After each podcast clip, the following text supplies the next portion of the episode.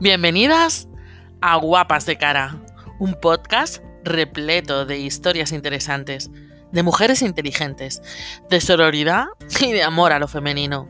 Un lugar donde podrás hacer las paces con tu cuerpo y emprender un maravilloso viaje rumbo a ti misma. Comenzamos.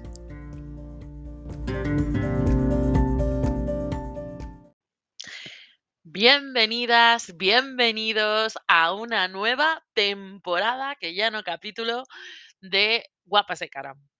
Eh, comenzamos este primer capítulo de la segunda temporada, pues agradeciendo, esa es la palabra. Quiero daros las gracias en grande, porque sé que muchas, muchas de vosotras estabais deseando que volvieran los capítulos. Eh, también sé que bueno, que este podcast se ha convertido para muchas de vosotras en terapia, cosa que de verdad que me honra y me llena de satisfacción. También que muchas de nuestras oyentes son terapeutas, son psicólogas, eh, son nutricionistas y recomiendan mi podcast o este podcast que ya es de todas a, bueno, a sus acompañadas, con lo cual me encanta porque al final esa era la misión, ¿no? De Guapas de Cara, que aparte de entretener, de alegrar, de divertir, de em, educar, también eh, sea algo terapéutico. Y eso de verdad que me llena el corazón de alegría. Y por todo ello, pues bueno, comenzamos una nueva temporada, bueno, que viene muy potente. También tengo que deciros que casi todos los capítulos que de la temporada, o muchos de los capítulos de la temporada, los he ido grabando muy poco a poco durante estos meses.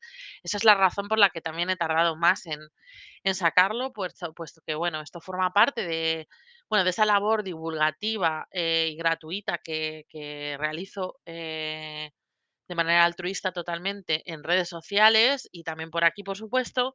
Y bueno, pues para hacer un poquito de gala de lo que todo el mundo tiene en la boca, ¿no? Que es el autocuidado, pues he decidido, eh, pues eso, ir grabando de una manera más relajada para, bueno, pues eh, esto, ¿no? Que el tono sea este y que haya calidad eh, en lugar de estrés, ¿no? A la hora de, de producir el podcast. ¿Qué más deciros? Eh, bueno, pues que Sanamente Mónica está teniendo muchos cambios, que bueno, eh, a finales del año pasado pues sufrí un, poco de transformación, de crisis ahí, de identidad con respecto a la marca, con respecto a lo que estaba haciendo. Así es que ahora con fuerzas renovadas, bueno, pues comenzamos un pequeño giro, ¿no? No, no, ha sido tan radical, ¿no? Que está dando Sanamente Mónica en el que, bueno, voy a retomar de una manera mucho más rica y nutritiva, bueno, lo que ya empecé antes justo de la pandemia, porque empecé las clases justo antes de la pandemia, eh, las clases de danza, ¿no? Que, que yo hacía aquí en Madrid. Y quiero retomarlo de otra manera, más ajustada a mí, más ajustada a lo que quiero hacer y sobre todo con el objetivo principal que no es que hagáis deporte, no es que bailéis en sí, sino que realmente podáis sanar la relación que tenéis con el deporte, con el ejercicio físico y con el movimiento. ¿Cuántas de nosotras no llevamos años y años y años sufriendo esto? ¿Cuántas de nosotras nos sentimos súper culpables porque no nos queremos mover, porque eh, nos consideramos unas vagas, porque cuando nos vemos en un espejo con ropa de deporte no nos gustamos, porque nos vemos ridículas cuando nos movemos, porque cuando conseguimos por fin ir a una clase nos encontramos al típico, la típica entrenador, entrenadora, profesor de yoga súper gordófobo, súper metido en la cultura eh, de dieta, cultura de fitness, eh, que nos machaca en muchos casos, cuántas miradas no nos encontramos. eh, y cuando, por ejemplo, vamos a una clase, todo el diálogo interno que tenemos. Entonces, no sé, creo que se está transformando muchísimo, ¿no? La, la relación que tenemos con la comida, nos centramos siempre en la relación que tenemos con la comida, pero qué poco nos centramos en la relación que tenemos con el movimiento. Eh, creo que además no hay muchos medios, es decir, igual que sí que cada vez hay más profesionales de salud eh, concienciadas con, con la gordofobia, con la violencia estética, con la cultura de dietas, Sin embargo, creo que con el deporte queda mucho por hacer. Eh, los profesionales que se dedican a esto no saben muy bien ni cómo hacerlo. Eh, pero bueno, ya os he dicho que, bueno, durante esta crisis ¿no? que tuve yo en diciembre, he hecho una formación maravillosa de la Fundación Radica que, que estoy súper contenta y, y de verdad que, que me han dado muchas herramientas para, para aplicarlas a las que yo ya tenía, para, para volver a, a, ¿no? a resignificar todo aquello que yo hacía y, y ponerlo em, a favor de que curemos la herida que tenemos con el movimiento. Porque si bien eh, la confianza corporal venimos con ella de serie, eh, porque de pequeñas tenemos una confianza y una aceptación corporal maravillosa, cuando somos pequeñas también lo natural es querer movernos. Entonces, ¿qué ha pasado en todo este viaje para que ahora tengamos una conducta evitativa? Porque eso es lo que nos pasa con el deporte. Eh, de verdad que creo que va a abrir muchas cabezas. Lo que voy a hacer eh, va a explotaros mucho, mucho, mucho. Eh, y, creo de verdad que va a hacer mucho, mucho bien. Estoy muy entusiasmada. Por eso, bueno, pues para celebrarlo, las que estéis en Madrid el próximo 18 de febrero, viernes, o sea, justo la semana que viene, eh, por la zona de Chamberí. eh, os dejaré el link para inscribiros. Voy a dar una masterclass de dos horas en las que, bueno, pues vamos a hacer un- una serie de ejercicios. Vamos a, por supuesto, también a movernos. eh, pero veréis que, que vais a salir flipando en colores como, como he flipado yo, ¿no? En este viaje que he hecho. Os contaré en qué se basa lo que estoy ahora mismo practicando.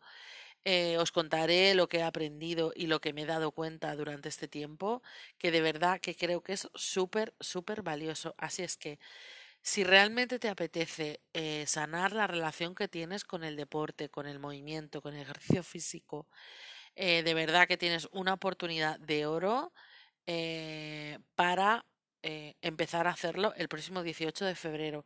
Las plazas están limitadas porque el local no es muy grande, pero, eh, y porque además por el tema COVID tampoco quiero llenar la sala, con lo cual, eh, bueno, pues no te lo pienses mucho porque ya os digo que no hay muchas plazas y ya hay algunas reservadas, con lo cual, eh, lo dicho, tenéis toda la información en el link que voy a dejar en el episodio y durante esta semana, por supuesto, lo iré poniendo también por redes. Así es que si no tuvieras plaza, yo haré una lista de espera con todas las que os estáis inscribiendo. Y, nada, un poco más, no me enrollo más. Hoy la intro ha sido un poquito más grande porque, porque bueno, se lo merecía el estreno de la segunda temporada y también este anuncio eh, tan maravilloso de, de lo que vamos a vivir el próximo 18 de febrero. No te lo pierdas. Y tampoco te pierdas a la super invitada que tenemos hoy. Os dejo con el capítulo y el episodio de hoy. Un besito.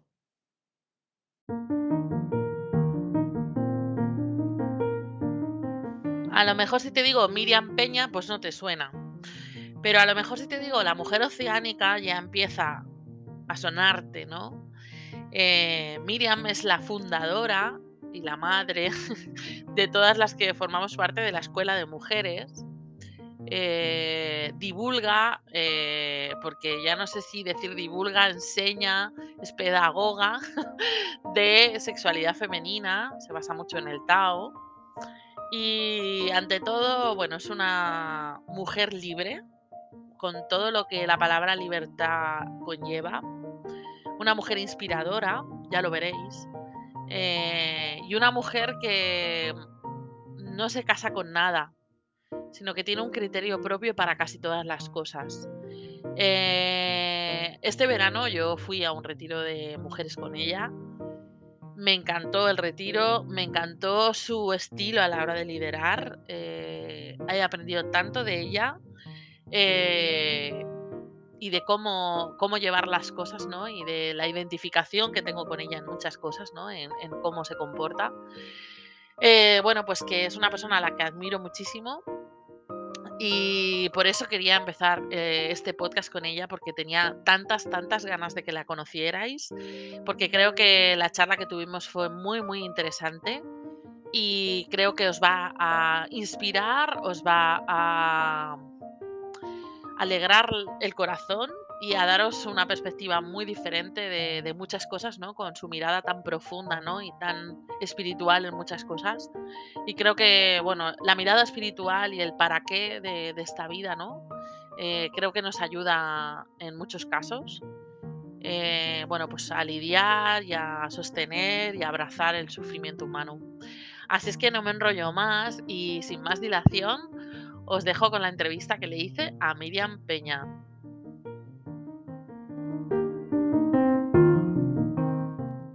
Bueno, Miriam, eh, no tengo palabras para expresar la ilusión eh, después de todo lo compartido el pasado verano que estuvimos, ya como ya os he dicho, estuve en uno de los maravillosos retiros que organiza Miriam. Em, bueno, la escuela de mujeres es cada vez más popular, cada vez más mujeres están en la escuela de mujeres de Miriam, pero aún así seguro que hay muchas personas que, que, pues, que no te conocen. Así es que, Miriam, cuéntanos, ¿quién es Miriam y a qué se dedica? Gracias, Mónica. Pues yo también, oye, feliz de estar aquí contigo, con tu comunidad y también agradecida por la labor que tú también haces con las mujeres, que ahí necesitamos pues un montón de mujeres, ¿no? Que aborden todo esto desde diferentes prismas. Esto, esto es así.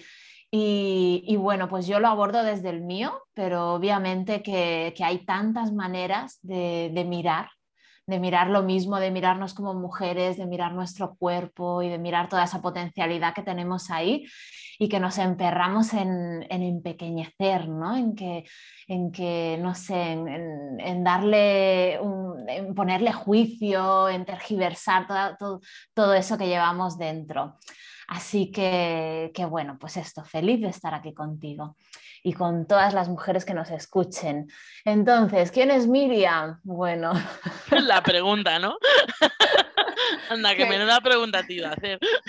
Sí, qué gran pregunta, ¿no? Pues bueno, ves a saber, en el personajillo este aquí de Miriam, del 3D cotidiano, pues bueno, en relación a lo, que, a lo que estabas hablando de la escuela de mujeres y demás, pues sí, desde hace unos cuantos años que me dedico a, bueno, a abrir un espacio de seguridad y de confianza entre mujeres donde podamos explorarnos en, nuestra potencialidad y concretamente en nuestra sexualidad femenina. Que justamente em, es algo que, bueno, que la sociedad como que menosprecia y tergiversa continuamente, ¿no? a lo largo, podríamos decir, de los últimos siglos, por resumirlo. Y que, esto da lugar a que las mujeres hoy en día pues tenemos ahí un cacao con nosotras, ¿no? O sea, tenemos un lío con nuestra sexualidad, ya, ya no sabemos ni qué. Eh, entonces, claro, como no sabemos, no nos apropiamos de lo que es nuestro. Y claro, cuando una nos hace cargo de lo suyo, pues automáticamente ese espacio queda ahí vacío para que reine otro, ¿no? ¿Y quién reina en nuestro reinado porque nosotras lo permitimos también?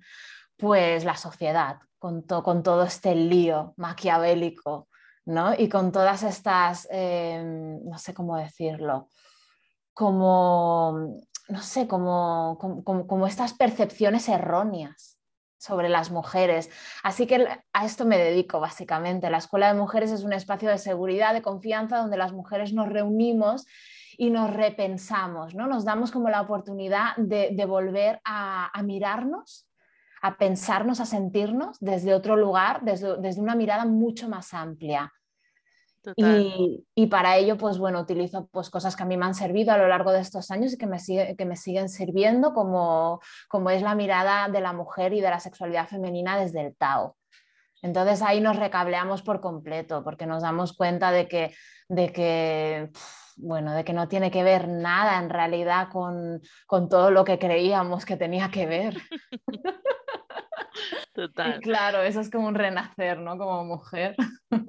Total. Además, em, dices, ¿no? Como que es un espacio de seguridad.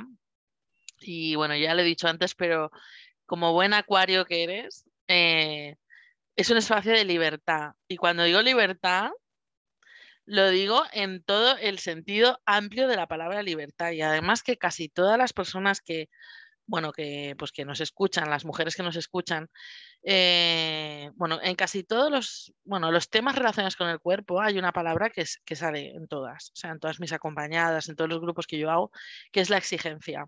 Mm.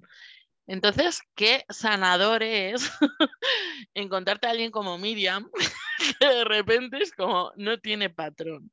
Es decir, es como, y es, o sea, es como una sensación de, de, de, que todo es válido, de verdad, o sea, que es maravillosa, de verdad, de sentir. Es decir, que tú vas allí a mejorar tu sexualidad, pero luego pues sales con otras muchas más cosas que, que no tienen que ver con la sexualidad depende cómo llamemos a la sexualidad. Desde luego, no como la entendemos de primeras, ¿no? Y una Tal de ellas cual. es esta, ¿no? El, el cómo ser uno compasivo con lo, con lo que siente dentro de su reinado, ¿no? Y cómo uno se empodera dándose lo que uno necesita, sin mirar nada más. Y eso, a mí, desde luego, es una de las cosas que, que más me llevé de, de tu retiro. Qué Y de bueno. todas las cosas que he hecho contigo, porque luego he hecho alguna cosa más. Así es que, bueno, ¿y cómo llegaste a dedicarte a esto? Porque yo sé que tu, tu profesión original es otra totalmente diferente. Sí. Bueno, totalmente tampoco hay una No. parte que se relaciona. Sí, mira, tal, tal cual lo has dicho. Es decir, yo de base soy pedagoga y maestra de educación infantil. Entonces, bueno, esto quiere decir que siempre me he movido pues, en instituciones educativas. Lo, lo Y eso cual, se ah, nota. eso se nota, ¿eh? Sí, sí, porque lo explica todo, que te queda todo muy clarito. qué Todo, bueno. todo con sus símiles, sus cosas, su... muy bien. Qué bien, Mónica. Pues mira, te lo agradezco, ¿eh? porque una, una de las cosas que tengo siempre dentro es como, como se está entendiendo esto que explico, cómo lo puedo explicar más claro, cómo, ¿no? Va Súper bien. Gracias, lo recojo. Pues sí, es decir, yo vengo de como del mundo educativo, por así decirlo. Es decir, he trabajado pues en educación infantil muchísimos años, eh, pues con adolescentes también, bueno, en diferentes rangos de edad, en diferentes proyectos educativos, porque siempre como que he sido muy curiosa, ¿no? Con la, con la educación siempre me he querido mover como en esto, en, difer en diferentes miradas de la educación, porque eh, rápidamente me di cuenta mm, sin saber todo lo que sé ahora, pero simplemente por pura observación, me di cuenta de que el sistema educativo es muy limitado y que, y que justo esto que acabas de explicar, Mónica, esto, o sea, esto me parece tan grande, ¿no? Lo de dar cabida a todo. Pues el sistema educativo no da cabida a todo. No, claro que no. Es que no lo da. Y, y, y ya te digo que, mm, o sea, yo ya empecé a observar esto como alumna, pero luego cuando te pones en el otro lado lo ves y lo ves continuamente. Entonces, claro, aquí yo ya empecé a tener como un poco de cortocircuito, por así decirlo, ¿no? Y, y, claro, ya buscaba como escuelas alternativas, eh, escuela de, escuelas que trabajaran con otro tipo de pedagogías, de proyectos. Mm. Esto era lo que a mí me motivaba, ¿no? Y, y, bueno, pues al final acabé pues en una escuela Waldorf, porque es otro tipo de pedagogía también, que tiene sus más y sus menos, lo que sea, ¿no? Pero si más no era diferente y era mucho más inclusiva que la, que la educación habitual, ¿no? Del sistema educativo. Entonces, bueno, pues yo estaba ahí pues en todo este, en todo este fregado educativo pensando que me dedicaría toda mi vida a esto, de verdad que lo pensaba. Eh, no sabía muy bien en qué proyecto concretamente, no me imaginaba como viajando por el planeta, viendo por aquí, por allá, no sé, hasta encontrar mi lugar, ¿no? Pero, pero bueno, entonces, mientras hacía este viaje, pues me pasó que con veintipocos años me diagnostican el virus del papiloma humano. Y, y, justamente en una fase muy avanzada y, y, bueno, en ese momento lo que me explicó la ginecóloga fue, fue, ostras, has tenido muy mala suerte porque hay como ciento no sé cuántos tipos de, de virus del papiloma humano y justo el que tienes tú es de los peores. O sea, esto fue... La sentencia. La sentencia, sí, tal cual. Que, que, que ahora lo pienso y, y digo que... que Qué, sentencia, ¿no? Y qué manera de decirlo, no sé, o sea, tampoco hay que ser experta en PNL, ¿no? pero, pero bueno, yo qué sé, supongo que lo hacía también como, como sabía y como podía. y con lo que había aprendido en el sistema educativo que viniendo de ahí pues me puedo imaginar, ¿no? Eh, entonces, bueno, pues nada, pues me cae este diagnóstico con veintipocos años, pues imagínate, es que yo no tenía la madurez que tengo ahora, ni, ni, la madurez que estoy segura que tienen las mujeres que, que, nos están escuchando ahora. Es que de verdad te lo digo, o sea, yo no estaba en este punto. Yo vivía una vida autómata, em, tomé muy buena nota, tomé muy buenos apuntes de lo que me había dicho la sociedad que tenía que hacer para ser muy feliz.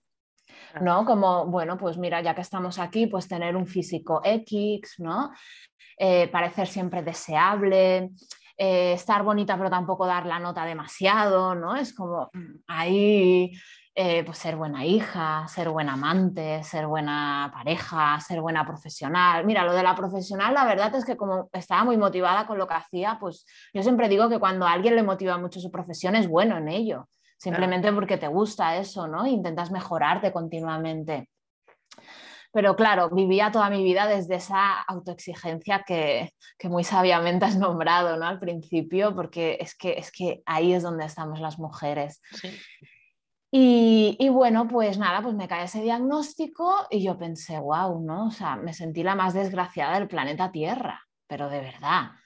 Además, eh, a todo esto, pues recibo el mensaje de la comunidad médica, que no es que tenga nada en contra de ellos, pero es que fue así mi, vivencia. Em, lo, que, o sea, lo que a mí me dijeron fue, eh, esto es una enfermedad de transmisión sexual, mm, si hubieras tomado precauciones, esto no te estaría pasando, así que no te quejes y además no lo vayas contando por ahí porque esto no es algo bonito para contar. Claro, imagínate. Madre mía.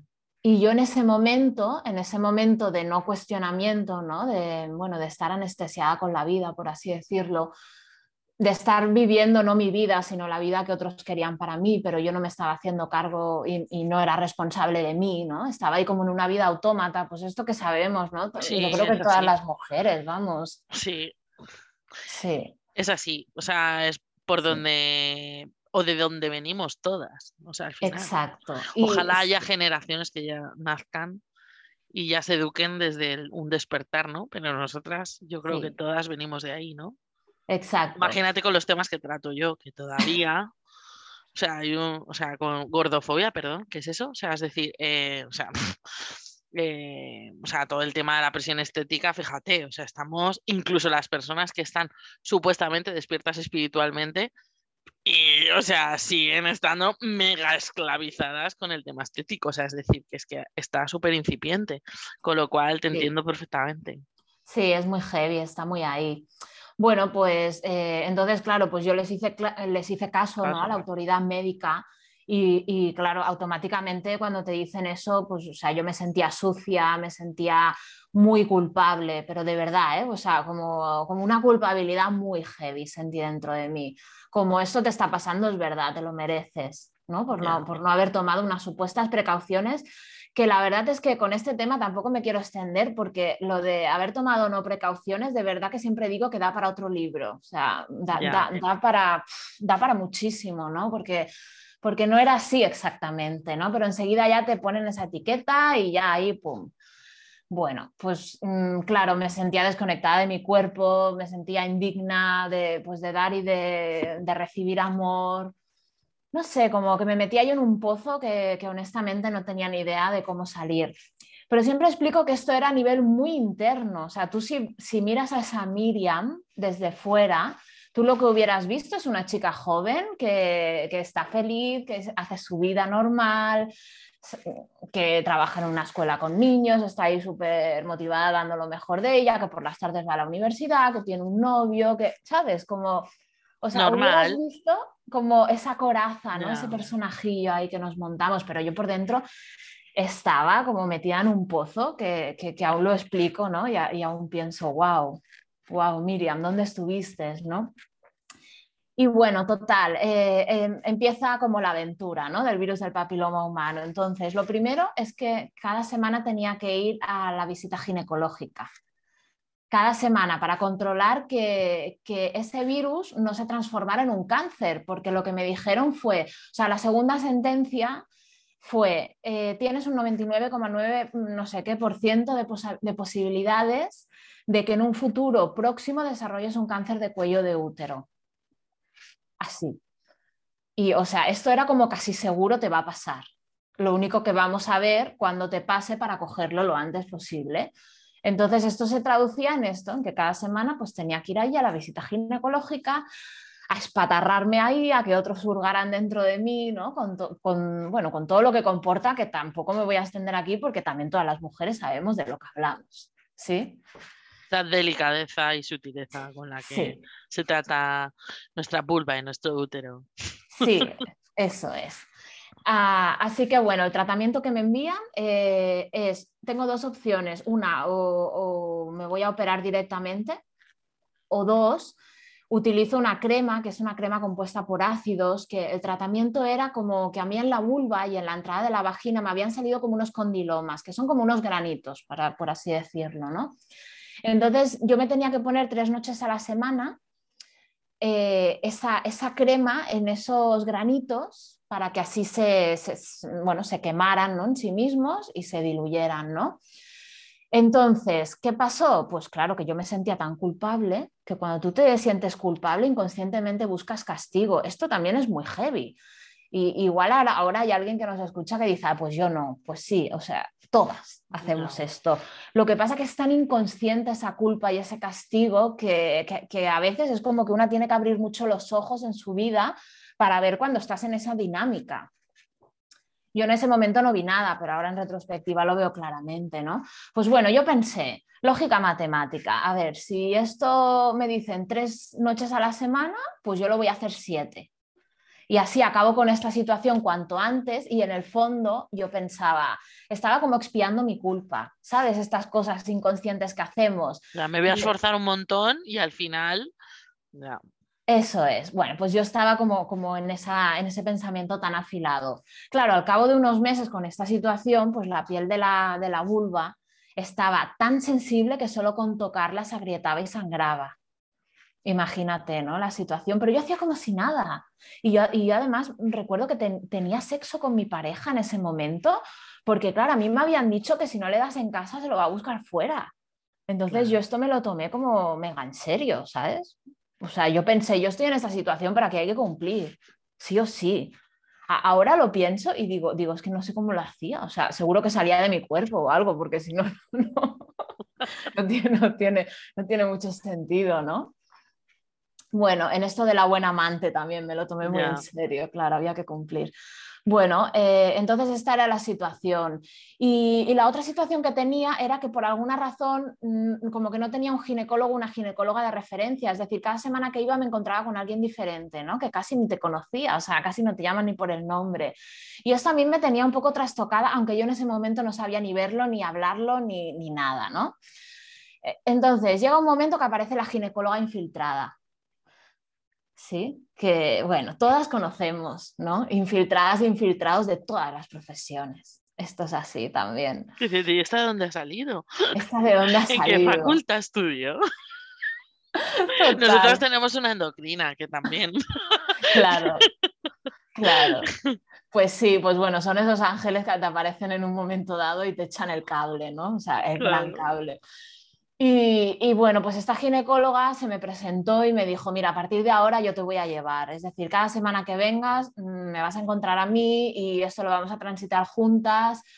Y bueno, me miraba a los ojos cuando me hablaba, no miraba al ordenador, pues yo qué sé, me cogía la mano cuando me tenía que decir algo chungo, eh, cuando me abría con el espéculo, ¿no? Cuando abría mi vagina, pues ella antes me contaba todo lo que iba a hacer, me preguntaba, ¿estás bien?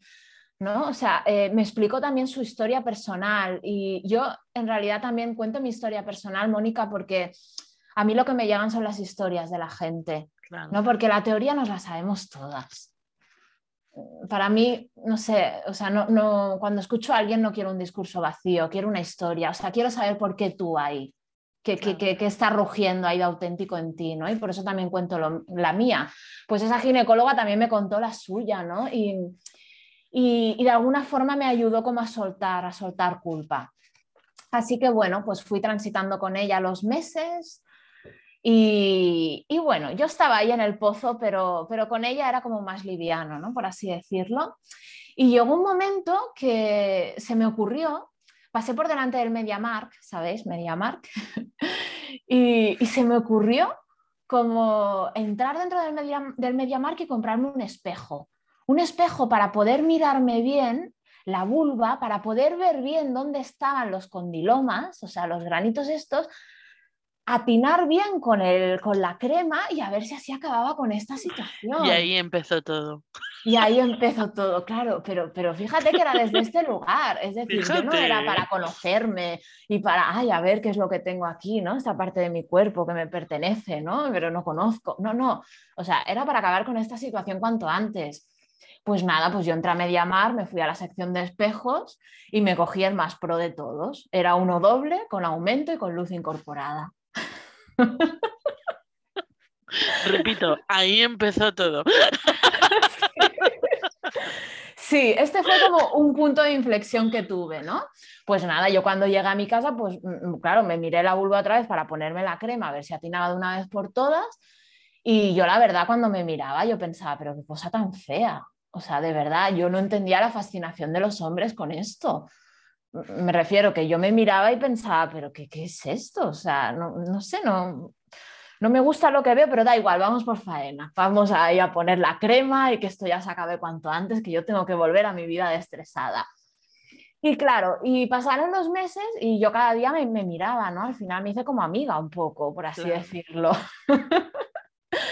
Y cuando iba a la, a, la, visita ginecológica, pues me llevaba al espejo también. Entonces, como tenía tanta confianza con ella, yo un día le expliqué, oye, mira, me he comprado un espejo. Y ella me dijo, ah, qué buena idea, pues muy bien. Y le dije, mira, y me lo he traído, porque he pensado que a lo mejor cuando tú miras yo también puedo mirar. Y me dijo, pues claro. claro que sí, saca el espejo, ¿no? Y ahí empecé a ver mi vagina por dentro, con todo el susto que conlleva, que lo mío era como, ¿qué es eso?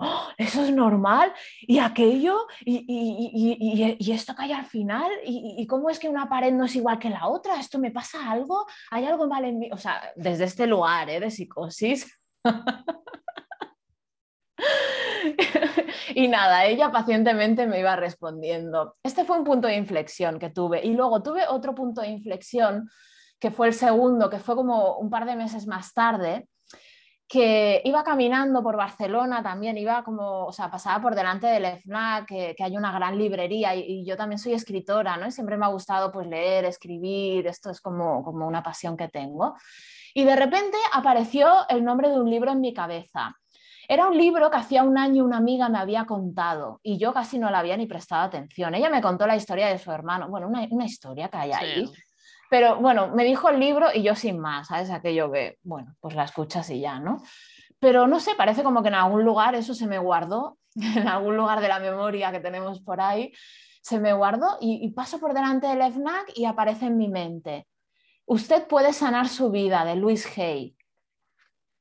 Así. Y yo digo, hostia, este es el libro que me dijo aquella amiga, tal. Y pensé, voy a subir un momento al FNAC y veo, y yo iba subiendo por las escaleras mecánicas, iba pensando, y ya tendrán esta cosa tan rara, ¿no? Usted puede sanar su vida. es que me sonaba como a marcianos, ¿no? Total, que entro al FNAC, me voy a la parte de desarrollo personal y me lo encuentro ahí en ofertón, en primera fila, ¿no? Como edición de bolsillo. Digo, hostia, qué suerte, ¿no? Esta mujer tampoco conocida. Sí. claro, claro. Yo pensé, ¡hala, qué putra! ¿no? Digo, bueno, pues lo cojo y, ya está. Total, que salgo de allí, me pongo a leer y Mónica, yo no llegué, no llegué a la universidad, o sea, iba de camino a, la universidad porque por la mañana trabajaba y por las tardes hacía clases hasta las 10 de la noche y no llegué. O sea, fue como, hola, qué heavy. Esta mujer explica que ella se sanó un cáncer, que nunca me acuerdo que si el cáncer era de cuello, de útero, de útero, pero era, era de una zona vinculada con su sexualidad, o sea, estaba como por sus genitales. Claro, yo pensé, hostia, mira lo que me pasa a mí también, ¿no? Y pensé, ¿será casualidad esto? Y, claro, y pensé, hostia, y qué suerte, porque la mujer encima de que lo sana te lo explica aquí todo. Y yo, que era muy buena estudiante, ¿no? Pues agarré el libro y dije, esto me lo empollo yo de pe a pa. Y vamos. Dejaste de poner la energía en la crema y empezaste a poner la energía. Claro, claro.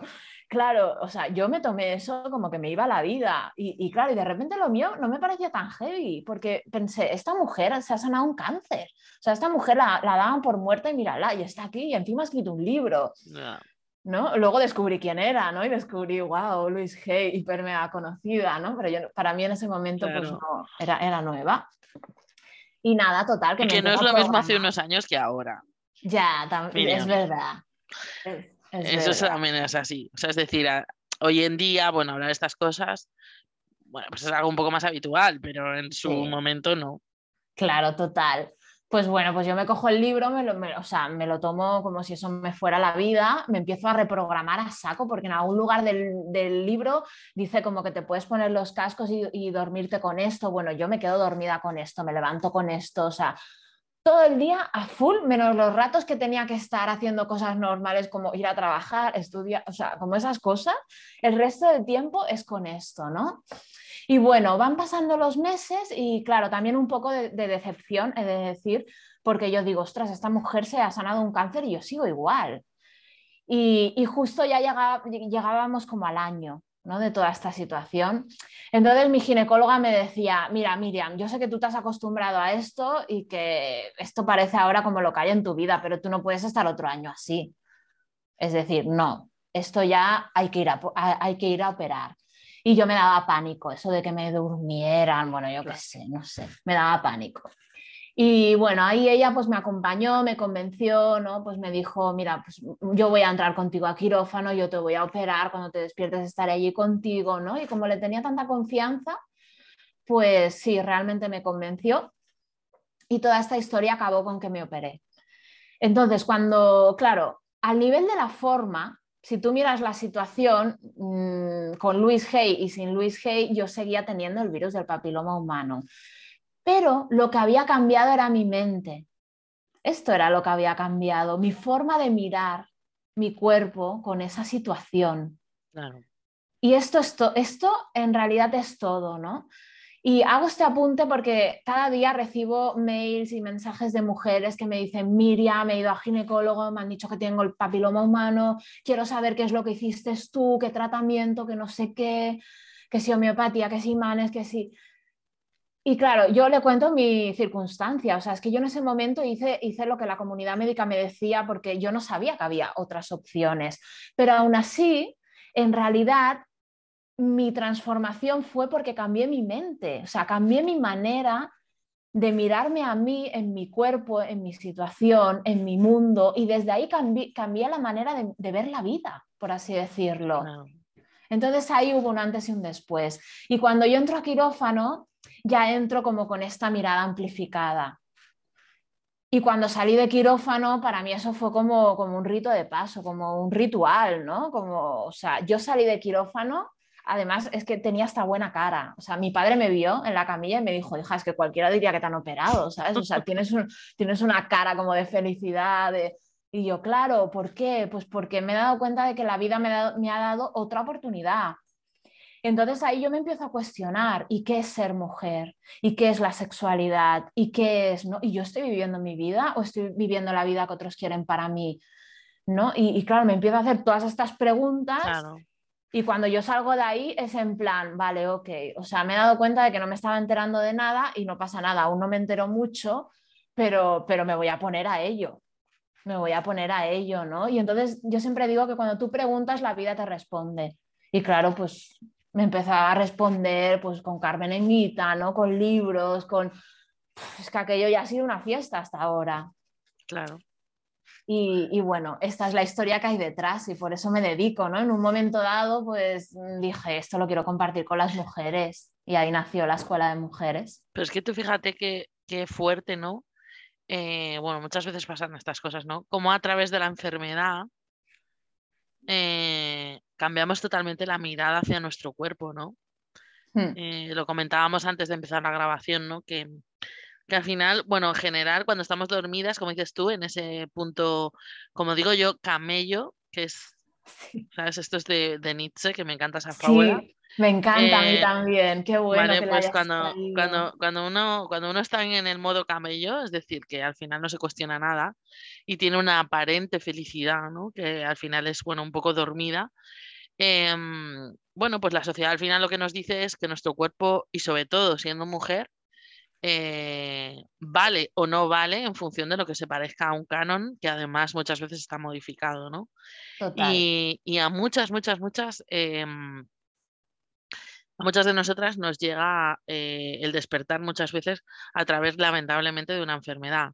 Que aún así te digo que, eh, fíjate hasta dónde llega lo heavy del tema, que incluso muchas mujeres que por el hecho de enfermar adelgazan, se alegran, que esto es muy heavy.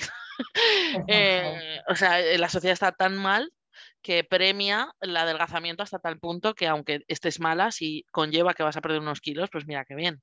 Hmm. entonces, claro, fíjate, ¿no? Como, que interesante es tu historia en el sentido de que, de que como esta experiencia tan dura, no solamente te cambió la mente, sino también, por supuesto, la manera en la que, en la que has eh, concebido tu cuerpo y en la que sigues experimentándolo ahora, ¿no? Mm. Eh, ¿Cómo es la relación que tienes ahora mismo con tu cuerpo gracias a, bueno, pues a toda la sabiduría que tienes, que yo sé que es mucha? A mí, yo de verdad tengo que confesaros que flipo porque, o sea, me cuesta imaginar a esa Miriam. porque supongo que te pasará como a mí, que a mí cuando la gente me dice, o sea, la gente se cree que yo nací así, ¿sabes? y yo, bueno, me tenías que haber visto cuando iba eh, vestida con ropa mega ancha y me avergonzaba de mi cuerpo eh, cada día. Es decir, que, esto, ¿no? Ahora, ¿cómo, cómo vivencias, ¿no? Eh, esa relación que tienes ahora mismo con tu cuerpo. Sí, mira, he de decir honestamente que aunque sí que tuve ese despertar y creo que muchas de nosotras ¿no? y de las mujeres que nos estén escuchando también han tenido como un punto importante de inflexión en, su vida, honestamente, aún a día de hoy me doy cuenta, Mónica, de lo influenciadas que seguimos estando. Claro. De verdad, te lo, te lo digo así como con toda la honestidad y con todo el cariño del mundo. O sea, aún a día de hoy aún con todo esto, ¿no? De llevar un porrón de años trabajando con cientos de mujeres, de ver esto, de sacarlo ahí entre todas, de mi historia de vida, de escuchar un montón de historias más, aún teniendo como, como un ojo como, como en alerta, ¿no? Con este tema, aún te digo que se me cuelan un montón. Claro. Es que es tan inconsciente, de verdad te lo digo. Por eso te decía al principio del podcast, ¿no? De que es tan necesario que seamos muchas mujeres desde muchos lugares, como abordando esto desde, desde, perspectivas distintas que en el fondo son la misma, ¿no? Pero, pero, claro, necesitamos como diferentes modelos, diferentes ejemplos, porque cada mujer encontrará entonces con el que, con el que ella resuena en ese momento. Es que es muy inconsciente. Entonces, a día de hoy, claro, yo creo que he transitado algo grande, ¿no? También, porque eh, incluso me siento muy afortunada porque a lo largo de mi vida he podido ver muchas mujeres con muchos cuerpos. Muy y una belleza y una belleza tan bonita. Eso que, es. que es que yo es como, o sea, yo eh, es que eso es súper importante. O sea, eso es súper importante. Es algo que, yo he experimentado en mí misma, en mi propia experiencia, el poder verme yo de esa manera, ¿no? Eh, pero es que poder ver la belleza real de verdad, no la que nos están vendiendo, y yo os puedo asegurar que en muchos, o sea, en casi todas las cosas y sobre todo encuentros de mujeres, eh, pues como los retiros que hace Miriam, mis propios retiros, es que tú el día que te vas, o no, es que, o sea, es que es increíble. O sea, es que dices, joder, o sea, no puede ser que sean las mismas personas que llegaron aquí, porque cuando uno vive su autenticidad, y su esencia es que brota una belleza intrínseca que es la luz que todos tenemos dentro, que es que es que eso es realmente la belleza. Entonces, o sea, entiendo esto que me estás diciendo, ¿no? De que a veces te vengan como todavía cosas intrusivas, pero yo creo que eso es porque al final todos tenemos un ego y el ego está maestrado. Entonces, claro, el ego pues va a su rollo porque es ego y entonces pues él dice lo que le han dicho que diga, pero tu esencia ya la has tocado y una vez que ya has tocado la esencia y sobre todo cuando ya llevas mucho tiempo dándole de comer a esa esencia, pues aunque la mente te venga diciendo historias, pero tú ahí ya la experimentas. Entonces yo creo que, que esto que estás diciendo tú, ¿no? Que, que ese, ese camino de ver a tantas mujeres al final bueno, tienes con qué rebatir esa voz, ¿no? Sí, mira, tal cual lo has explicado, o sea, es que lo has explicado a la perfección. Es que es el ego dando por saco. Ahí, es que es lo que has dicho, es que el ego está amaestrado para eso. Entonces, claro, conforme una va evolucionando, eh, bueno, yo siempre digo que la evolución es un deshacer es un deshacer cada vez más esa voz del ego que nos machaca, que nos dice que no somos lo suficiente, que no estamos a la altura, que la de al lado sí, tú no, que dónde vas con esa cara, que dónde vas con ese cuerpo. Yo qué sé, como todo ese, ese taladro, ¿no? O sea, es esa voz, es esa voz que nos taladra. Pero es verdad, es verdad lo que tú dices de que cuando, cuando, cuando tú le das alimento a la otra voz, que la otra voz es la voz de la luz que somos, como tú muy bonito has dicho, de, o sea, es la luz del ser, es la luz del amor, es la luz de lo que somos en esencia, que le podemos llamar de 50.000 maneras, da igual. Cuando tú también vas nutriendo esa voz, pues poco a poco esa voz va predominando sobre la otra, sobre la otra. Entonces, cuando tú me preguntabas por cómo sientes ahora tu cuerpo, pues claro, estoy en ese punto de que poco a poco, mm, por toda mi experiencia, por todo esto que hemos hablado, cada vez escucho más la voz del ser, pero la otra está ahí. He de reconocer honestamente que está ahí porque estamos todas en el camino y yo también estoy en el camino. Entonces sí que es verdad que cada vez tengo como la, la visión más afinada y digo, ah, pero ahora eres tú que me estás dando por saco ahora con todo esto, pero eres tú, pero yo ya te veo. Y, y entonces me voy a la otra voz ¿no? Que es la que me da paz, la que me dice todo está bien, la que me dice, Miriam, tú no eres tu cuerpo. Ni las mujeres que vienen, no, es, que, es que no somos nuestro cuerpo. Y además es que lo he podido vivenciar tantas veces. O sea, es que, claro, con tantísimas mujeres, cuando tú ves tantas formas diferentes, tantas maneras y al final ves que, lo que irradia es lo mismo en todas y que cuando permitimos que eso irradia lo grande sin restricción, somos bellas por esencia y por naturaleza y eso es como mandato divino, o sea, no hay nada, nadie que pueda cargarse eso. Claro, cuando tú tienes esa experiencia, pues obviamente... Es que no hay marcha atrás. Es que no hay marcha atrás. Es que, claro, y, yo desde aquí de verdad que le diría a las mujeres, em, o sea, es que todas las mujeres nos merecemos espacios donde podamos experimentar en nosotras mismas eso de lo que estamos hablando. Es, decir, te vienes de retiro con Mónica, conmigo o con quien quieras, da igual, porque hay un montón de mujeres. De oferta, gracias a Dios. Claro, exacto, gracias a Dios. Somos un montón, pero de verdad, cuando acabamos un retiro, las mujeres lo que, lo que dicen es, toda mujer se merece vivir esto. No, no, solo leerlo, no solo que te lo cuenten, o sea, vivirlo en ti. Y de verdad te lo digo que yo no me he encontrado una mujer que aún no conecte con eso. O sea, todas al final conectamos con, con, esa grandeza. Y cuando estamos en grupo, aún más también, porque, claro, hay una potencia y hay una propulsión. Y si no te ves en ti, te vas a ver en la otra. Y es así, de verdad, es infalible. Total, es así, es así. Eh, además es que las mujeres en concreto tenemos tanta necesidad de eso, Miriam porque nos han dejado tan poco ser nosotras mismas, estar en esencia, escucharnos. Em, bueno, y, también todo el trauma ¿no? que tenemos con, nuestro propio cuerpo, cómo nos hemos desconectado de él, eh, en especial siendo mujeres, por cómo está conformada la sociedad. ¿no? Entonces, esta necesidad es como súper grande. Y por eso es tan potente el trabajo que, se hace ¿no? desde espacios como, como el tuyo, como el mío. Bueno, te voy a preguntar por una cosa eh, que, bueno, ya sé que no, que no es tu ámbito, pero, pero no sé si te acordarás o si sabrás eh, cuando escuchaste la primera vez gordofobia, mm. la palabra gordofobia. Eh, y bueno, pues un poco si, pues qué experiencia tienes con esa palabra o que me cuentes un poco que, cómo has vivenciado tú, ¿no? Ese tipo de, de discriminación ¿no? que vivimos algunas mujeres, algunas personas en esta sociedad. Sí, mira, pues yo creo que la escuché la primera vez ah, hace un montón de años, no te sé decir cuántos, pero fue una mujer que vino a, un, retiro y, trajo esto con ella, ¿no? Y, no, y nos trajo también como ese alimento para, para, ella y para todas, ¿no? Porque todas aprendimos mogollón de ella. Sí, fue hace un montón de años y, la verdad, em, recuerdo como el resonar ¿no? de todas las mujeres. De verdad que sí. O sea, em, igual esa mujer tenía su experiencia propia con ese tema, ¿no? Pero, pero hay un resonar ahí detrás. Es como cuando, cuando yo hablo del papiloma, también les digo a las mujeres, es que no tienes que haber pasado por el papiloma No, para claro. conectar con lo que te estoy explicando. Claro, porque todas tenemos ese miedo y al final muchas de nosotras cuando hemos tenido hemos mantenido relaciones sexuales, pues hemos tenido ese miedo porque siempre está ahí esa sombra, ¿no? De que al final te lo van a pegar, que no sé qué, o sea, siempre y como porque al final siempre tenemos como la experiencia sexual como algo sucio y bueno, ahí como tal. Sí, Y, y supongo que esto es un poco lo mismo, ¿no? Al final yo que, claro, cuando, bueno, me pasó a mí este verano, ¿no? Con las compañeras también, o sea, es decir, al final cuando una persona eh, con una corporalidad diferente, eh, bueno, pues aparece en un grupo, pues evidentemente eso conforma muchas cosas y más cuando esa persona personifica o encarna el miedo de todas.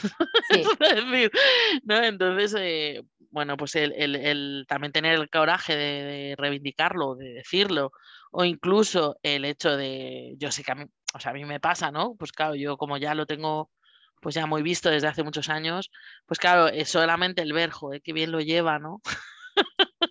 que es como, bueno, que bien lo llevo, que es como un, pero bueno, al final es verdad que de, cara a la sociedad, ¿no? Al final es una desgracia. Entonces, pues, pues esto, ¿no? Em, fíjate, no, no, no me imaginaba, ¿no? Que era algo que, que Sí. conocías desde hace años. Sí, bueno, esta mujer nos, nos trajo como, como esta sabiduría y este aprendizaje, ¿no? Y ahí lo incorporamos. Y de pequeña, claro, yo, yo de pequeña, bueno, mi madre, mi madre siempre ha estado con este tema y aún está, aún la vi hace poco y me decía, ay hija, porque ya me he engordado no sé cuántos kilos y, y ya lo- para el año nuevo ya lo que me pongo de propósito es comer menos y caminar más, y, pero, todo porque, porque, me quiero, porque me quiero adelgazar, ¿no? Y de niña yo sí que recuerdo que mi madre proyectaba esto en mí. Esto sí, sí que lo recuerdo. Y, y bueno, pues yo pues, pues tenía mi cuerpo, tenía mis curvas, ¿no? Que para mí como niña era como perfecto aquello, ¿no? Pero yo recuerdo siempre el, como el miedo de mi madre de, de uy, como no, le como no le voy a dar más de comer, que, que te vas a engordar demasiado, que, ¿no? Como esos comentarios. Luego en la adolescencia también, yo recuerdo como me decía, uy, pues te está saliendo celulitis, pues ya no comas tanto yogur, tanto yogur, ¿sabes? Como estas cosas, ¿no? Que, que, de alguna forma alimentaba lo que, como, como, esa voz del ego que yo ya tenía dentro que me decía que no era válida, que no era lo suficiente, ¿no? Claro. Claro, claro. eso, eso estaba Cualquier ahí. excusa le vale, ¿no? Y esta es Sí. una muy gorda, ¿no? Nunca mejor Claro. sí, sí, sí. Claro. Y de verdad, yo recuerdo esto, sí, lo recuerdo de forma muy clara. Y no solo en mí, en mis amigas también. Es que esta cosa de, de, de no ser lo suficiente, ¿no? Claro. De es- esta autoexigencia con una misma. No sé, es como. Está, está- es que está ahí como tan subconsciente, de verdad. Es, Sí, es verdad. es genial que lo podamos sacar a la luz, de verdad. Total. Bueno, Miriam, vamos a ir terminando. Dale. Eh, te voy a hacer la, otra- la última pregunta que se la hago a todas las invitadas. Eh, bueno, como ya sabes que nuestro podcast se llama Guapas de Cara, eh, bueno, pues te voy a preguntar, pues, qué resuena en ti, eh, pues, con la frase, o si la has dicho o te la han dicho alguna vez, ¿no? Jo, qué pena que estés tan gorda con lo guapa de cara que eres. Pues mira, fíjate que, que, Mónica, yo sabía de tu programa, pero, pero no le había dado esa vuelta. O sea, no sé, pensé, pensé, ¿y por qué le ha puesto este nombre? Pero no le di más, ¿sabes? Yo qué sé, porque también yo, ¿y por qué le llamé la escuela de mujeres? ¿sabes? No sé. Como que no le di más, pero bueno, antes de, de, hacer este podcast hemos podido hablar un poquito y tú me has explicado y ahí he comprendido. Entonces, he recordado que cuando, cuando, en mi adolescencia, cuando yo iba a bachillerato, había una compañera de clase que, que me acuerdo que los chicos de clase decían eso de ella. Claro. Y, y, fíjate, no lo, no lo, había podido como traer aquí, ¿no? A la conciencia o relacionarlo con lo que estamos hablando. Así que sí. Es una frase muy potente. que, sí. que, bueno, supongo que en la vida de muchas personas al final, en algún hueco está. Y, sí. y bueno, tantos años pensando, en algún eh, capítulo lo he dicho, ¿no? Eh, tantos años pensando que era un halago. Ya. Porque yo me lo tomaba bien. Claro. Como, ojo, mira, me han dicho guapa, ¿sabes? pero claro, era como, pero de, de, de, cabeza, no de abajo ya no. Entonces, bueno, tiene su tela. Oye, Miriam, ha sido un placer. Igualmente, Mónica. Muchas gracias. ¿Sabes que, que estaba pensando ahora cuando te estaba escuchando? que eh, o sea, todo esto que estamos hablando es tan subconsciente, de verdad que está ahí como tan escondido, que incluso muchas veces yo lo hablo con las mujeres, de que incluso estas mujeres que nos consideramos despiertas, y lo voy a poner entre comillas lo de despiertas, ¿no? Que nos consideramos que estamos ahí en el camino y todo esto, o sea, con todo este movimiento de la New Age, todo esto sigue estando ahí como muy soterrado. Súper soterrado. de verdad, yo lo veo muchas veces y pienso, hostia, es como, em, o sea, antes estábamos como estábamos, pero es que ahora a veces tengo la sensación de, según cómo se mire, estamos igual pero con otra forma. ¿Sabes? Pero, pero bueno, al final yo creo que avanzamos en algunas cosas y en otras, pues a lo mejor no tanto, evidentemente. Y, y, yo creo que cada una en nuestro ámbito, en cierta manera, pues evidentemente yo veo cosas que llevo 12 años con esto. Entonces, al final, claro, eh, yo veo cosas que, claro, en el inconsciente colectivo nadie, muy poca gente ve, o sea, es decir, somos un, un, un, núcleo muy pequeño de gente, ¿no? Entonces, a mí es verdad que me choca también esto, ¿no? Porque yo que también soy muy espiritual y, bueno, aunque yo en Sanamente Mónica tampoco lo, lo bueno, hablo de esto, ¿no? Como que me centro más en, en, en un poco en describir cuál es ese ego, ¿no? Mm. qué es lo que hago, pero no, Quizá no me meto ya en temas más espirituales, aunque bueno, sí que vosotras todas las oyentes sabéis que pues que me gusta mucho la astrología, que siempre estoy de retiros de tantra, de no sé qué, ¿no? Pero, pero es verdad que es algo a mí me llama poderosamente la atención, ¿no? Pues como veo a muchas mujeres, sobre todo a mujeres, eh, ¿no? Como que están en el mundo espiritual, ya sean, pues son profesoras de yoga, maestras de yoga, o de tantra, o de, no sé, ¿no? Y, y de repente ves que están con el botox hasta arriba, dices, joder, no sé, que, no es un juicio, sino es decir, un, ojo, que, que, despierta, ¿no? Es que despierta estás para unas cosas. Y, fíjate, ¿no? Que, inconsciente es esto, ¿no? Cómo se nos cuela el ego al final eh, y no nos damos cuenta. Y yo de verdad, sinceramente, y gracias por decirlo, creo, Miriam, que en estos temas es que estamos, y perdón la expresión, en bragas. es decir, es que se nos pasa, o sea, se nos pasa y en el mundo feminista pasa igual. O sea, es decir, ahí hay un feminismo que es cierto, pero, pero la realidad es que eh, de repente seguimos queriendo estar monísimas, guapísimas y la belleza de imagen sigue eh, ocupando un 90% de nuestra valía. Porque es que son muchos años mamando eso y siglos, ¿no? Porque yo cuando lo pienso, pienso, wow, es que, es que ya no soy yo desde pequeña, o sea, es que ponte a mirar para atrás, hablamos de siglos. Sí, sí, sí, mira, yo siempre les, eh, les digo, ¿no? En los, en los en los cursos y todo, ¿no? Siempre pienso, y estamos yendo bastante reciente, pero no, en el siglo XVIII, casi todas las películas del siglo XVIII eh, que, han hecho ahora, tipo, yo qué sé, sentido y sensibilidad, eh, o sea, todo este tipo, o sea, fíjate lo que pasaba, o sea, era como la mejor hija, era la más guapa, porque era la que iba a obtener un mejor marido y por tanto iba a tener, a sobrevivir más, ¿no? O sea, al final aquí hay un componente patriarcal que es una cosa de supervivencia, entonces eso está eso está metido en nuestros genes, o sea, esto es genético, es decir, esto viene de generación de ancestros y ancestros y ancestros. Entonces, claro, al final hay una necesidad de gustar al hombre en la mujer que es que es milenaria. Entonces, claro, eh, si la industria te está diciendo que para gustarle al hombre y además al hombre también le ha metido en la cabeza que lo que le tiene que gustar es eso, claro, pues claro, aquí hay un combo perfecto, ¿no? O sea, al final es que se han, o sea, se han hecho la partida que nunca pierden.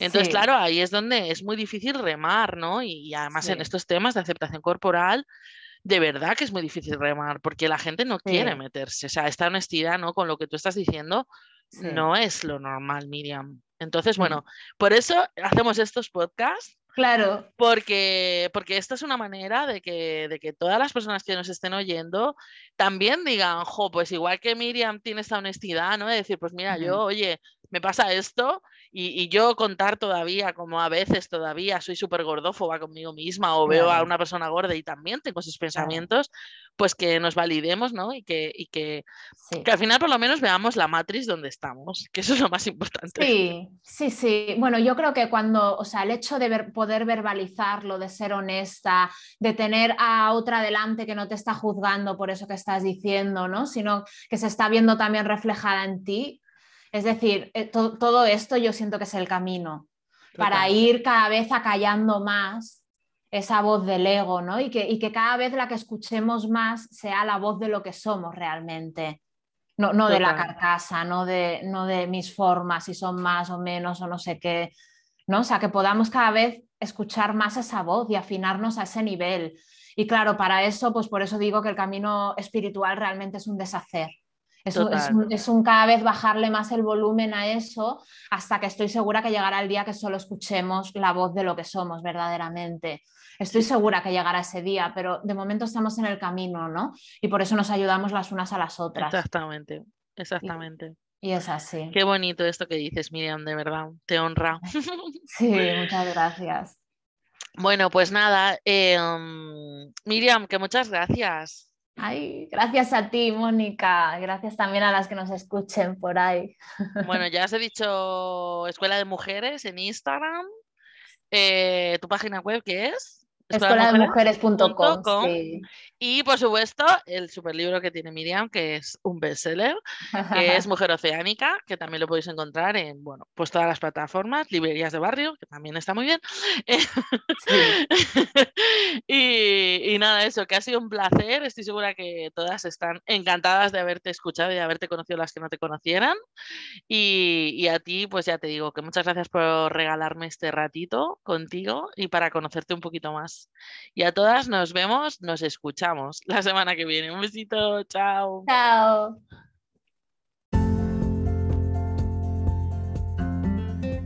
Muchísimas gracias por estar ahí. Si te ha encantado este episodio y todo lo que has escuchado, puedes tener mucho más siguiéndome en redes. Recuerda Sanamente Mónica en Instagram y en mi página web sanamentemónica.com. Nos vemos muy, muy pronto. Un beso.